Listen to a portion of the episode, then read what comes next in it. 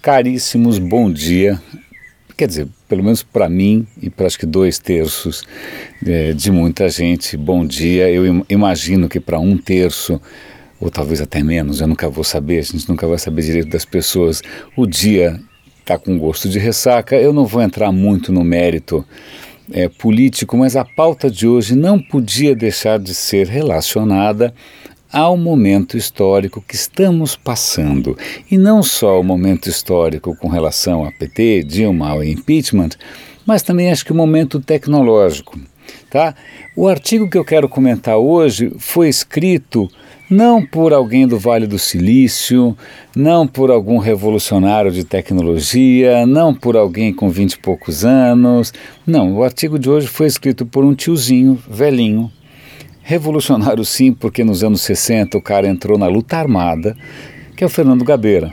Né? Ele é um ex-guerrilheiro, né? assim como a Dilma, esse povo todo. Mas é um cara que hoje tem uma das vozes mais lúcidas, mais serenas, né, para analisar a, a situação atual. E nesse final de semana ele publicou um artigo extremamente interessante que envolve o que costuma ser a nossa pauta aqui, que é o impacto da tecnologia na vida das pessoas. Tá? Não, ele não falou do que eu, sei lá, se alguém me perguntasse, acho que a primeira coisa que me viria à cabeça seria a polarização que eu acho que o Facebook induziu. Né? A minha tese vai ser essa, até que alguém me prove o contrário, até eu morrer, é que a, a história do Facebook permitir essa história dos likes e você criar sua própria plateia, eventualmente você bloquear as pessoas que, que, né, que você não concorda e o algoritmo né, que vai trazendo as coisas que você engaja mais, que isso teria sim, né, não era o efeito original, mas que isso teria sim exacerbado, exacerbado separações, tá? como se a gente tivesse voltado para a guerra de trincheiras. Eu não sei se vocês já pensaram nisso, mas sei lá, no século retrasado aí, no século XIX, guerra, até que tinha um certo aspecto heróico, né? Você ia lá, cavalo pocotó, pocotó, pocotó, você se lançava as baionetas, tinha lá, alguém podia fazer um quadro bonito, né, das dos caras com as espadas e com, né? Mas a partir de, da, da Primeira Guerra, quando alguém inventa uma coisa chamada metralhadora, né? Metralhadora, metralhadora mata a distância, mata em massa. Era uma tecnologia é, bastante eficiente. O que, que os caras fizeram? Trincheiras, né? Começaram a cavar buraco no chão, porque a metralhadora não pega. Né? E aí as trincheiras não andavam um centímetro de cada vez, né? porque fica todo mundo ali entrincheirado, quem levantou a cabeça toma tiro.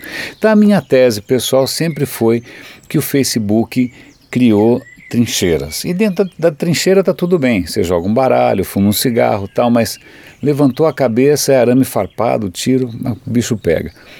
Se você tivesse me perguntado, essa teria sido a minha resposta com relação ao efeito da tecnologia, que talvez explique os Trumps da vida, o Estado Islâmico da vida, um monte de radicalizações que estão acontecendo por aí, inclusive no Brasil. Né? Não vou mencionar aqui dinheiro indo para blogueiros sujos, não, deixa para lá. Mas o Gabeira, na verdade, ele trouxe uma, um, sei lá, uma visão que para mim até que foi, poxa, que legal que alguém falou nisso, que é o seguinte, na hora em que você tem, sei lá, eu, eu vi um número esses dias, são cento e tantos milhões, sei lá, são dezenas de milhões, ou cento e tantos milhões de smartphones no país smartphone não na mão das elites loiras de olhos azuis, então, mas na mão de todo mundo, né? Todo mundo ali com aparelho touch, todo mundo com o mesmo Google, todo mundo com o mesmo Facebook, todo mundo, sobretudo, com o mesmo WhatsApp. Né? E, e o que o Gabeira insinua é que isso cria ou criou uma expectativa geral, popular, de transparência. Né? Não tem mais como esconder, não tem mais como fazer embaixo do pano, não tem mais como fazer acordo fechado, não tem mais como.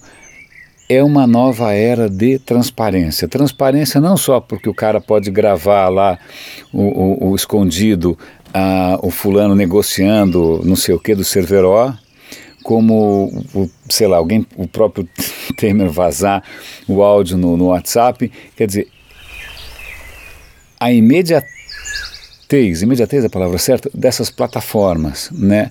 O quanto elas são transparentes, o quanto elas permitem que isso se multiplique com rapidez, isso foi alguma coisa que, segundo Gabeira, é, esse pessoal velha guarda da esquerda, porque pensa, o manual da esquerda, cara, é mais ou menos o mesmo manual faz 100 anos. Pintou Gramsci no meio aí, né, uns, uns 40 anos atrás, não sei, na década de 60, 50, mas o manual é, é o mesmo desde a Guerra Fria. Né? E só que na Guerra Fria as pessoas não estavam empoderadas, as pessoas não tinham uma câmera na mão, as pessoas não tinham câmera de vídeo na mão. Né? Nem me fala, quando eu fiz faculdade de rádio e TV, a, a câmera de vídeo, além de custar uma fortuna, era maior do que, parecia um forno de micro-ondas. Né?